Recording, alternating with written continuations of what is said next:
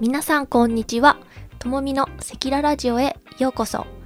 このチャンネルは脱サラした私がフリーランスとして生きる姿を赤裸々にお伝えしていくラジオ配信です。はい。第42回目の配信となります。今日のテーマは30秒で決断のチェス理論。についてお話ししたいと思います。今ちょっと噛みかかってしまったんですがえっと、これはですねあの何か悩んだ時にあの私は決断に時間をかけない主義なんです。と今まであのいろいろなオンラインサロンに入った時で今のコミュニティに入る時あと何か新しいことを始める時あんまり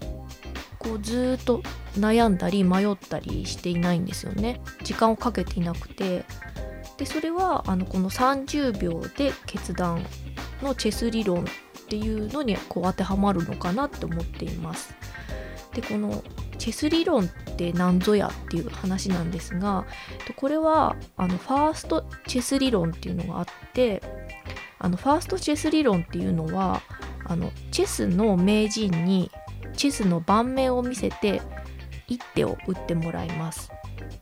でまずは30秒かけて考えてもらってで次の一手を考えてもらう。でもう1パターンは、まあ、1時間かけて考えてもらって一手を決めてもらいます。でその結果って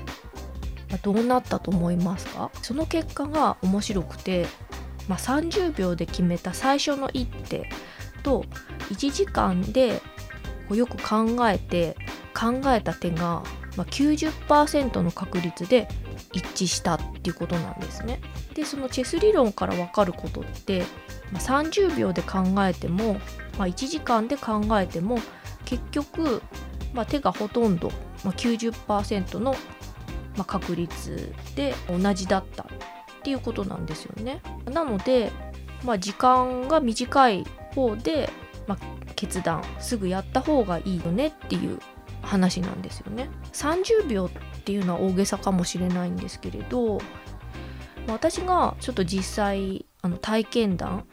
それ今日あったんですけどお話ししたいと思います。今日実は、えっと、私はあのジム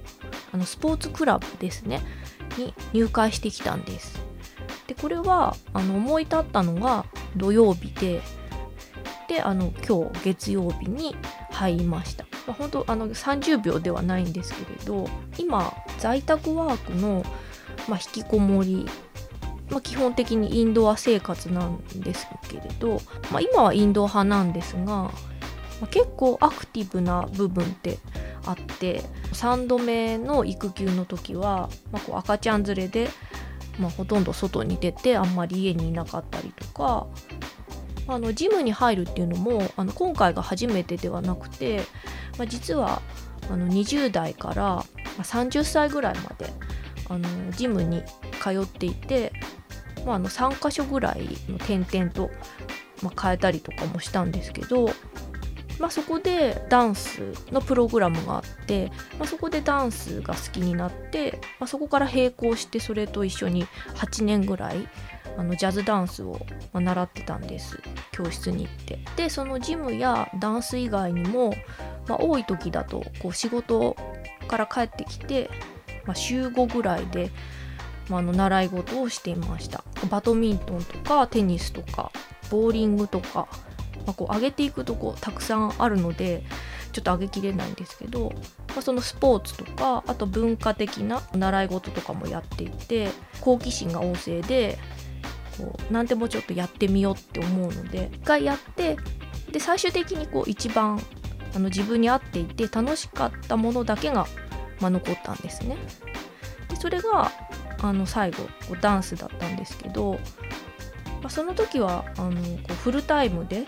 あの働いていてで結婚してからは、まあ、やっぱりこう時間も家事もやらなきゃいけなかったので、まあ、それを機にあの辞めてしまったんです。でもそこからはあのもう育児と、まあ、仕事っていう感じでもう本当にそれに専念してました今回その10年近くのブランクがあるんですけれど、まあ、ずっとこのもう運動不足っていうのをずっとこう頭の片隅で気にしていてスポーツをしなくなってからもうすごく体力が落ちてしまったんです最近はあの、まあ、子供のパワーがもう本当にもうすごいパワーなんですよね。それで、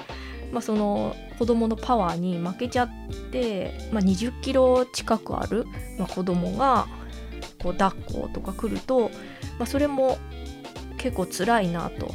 思ってでもう途中でスタミナ切れになってしまうっていう形で健康面からもこのままではいけないなって思っていて、まあ、こう何においてもやっぱり体が資本なので、まあ、これは運動はちょっとやらなきゃなってずっと思っていました。今回も本当はこう在宅でやればこう移動時間もお金もかからずにで時間もこう有効的に使えるし、まあ、それでこうエクササイズの YouTube を教えていただいたりとか、まあ、何かこう歯磨きとかの習慣と紐づけてこう歯磨きスクワットとか、この情報は教えていただいたりしたんですけれどあとこの大きな音はあまりこう立てられないっていうちょっと環境でもあったりしてそれがちょっとできなかったので、まあ、自分にはこう環境を変えるっていうのが一番だって思ったんです。でそれもこの自宅から近いこう地元のジムはあえて選ばずに、まあ、でも遠すぎず、まあ、近すぎないような場所であの見つけました、まあ、そうするとこう知ってる人にも会わないとか、まあ、いつもとこう違うこう道中を通ることによってこういつもと違う景色を見てで気分転換にもなるって思いました。過去放送でも触れたんですけれど